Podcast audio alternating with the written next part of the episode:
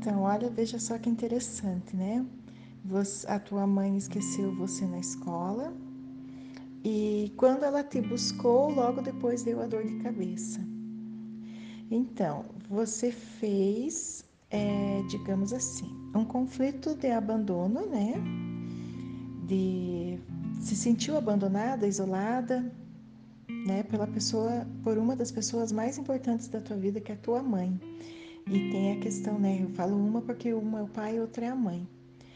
E quando a tua mãe foi te buscar, você resolveu o teu conflito. Resolveu o conflito, passou pela fase de curar, entrou na crise epileptoide, apareceu a cefaleia para dar solução a isso.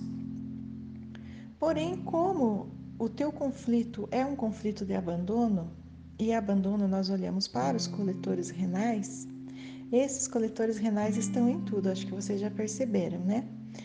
E quando? Porque é muito difícil a gente não se sentir abandonado na nossa vida. Então, todas as vezes que você sentiu dor de cabeça depois dos teus 10 anos, foram revisitações a esse conflito primário de abandono. E com certeza o gatilho são gatilhos de abandono. Se você começar a, a olhar as suas crises de cefaleia, você vai ver que tem uma conotação de abandono aí de qualquer coisa que te trouxe à memória o teu primeira, a tua primeira sensação de abandono.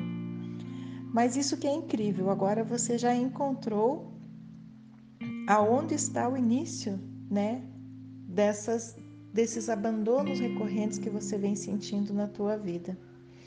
E veja que interessante, você também falou que depois que você lembrou disso, né, depois que aconteceu isso, você sempre tinha dor de cabeça e não queria ir para a escola, porque você tinha muito medo de que isso acontecesse novamente.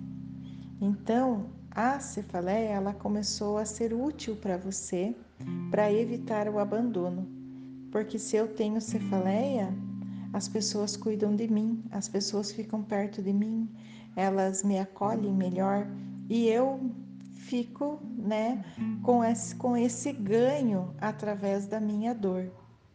Aí eu te pergunto, será que há necessidade de eu sofrer para que as pessoas estejam perto de mim e que eu não me sinta abandonada? Aí você coloca numa balança e, e traz né, para a tua consciência de que sim, é possível eu estar perto das pessoas sem o risco de abandono. E eu não preciso estar com dores para que as pessoas fiquem perto de mim. Eu não sei se faz sentido para você isso que eu estou te falando, mas aí você também pode fazer uma mentalização, né?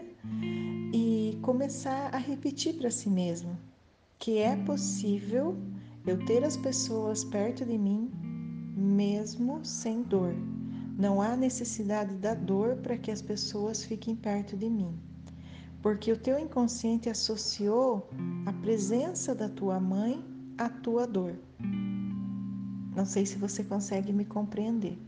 Porque quando a tua mãe chegou na escola, você resolveu o conflito e apareceu a cefaleia, né?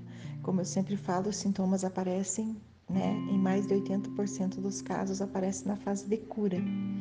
E então você associou, você fez um gatilho mental que a gente chama, o gatilho da dor à proteção da mãe.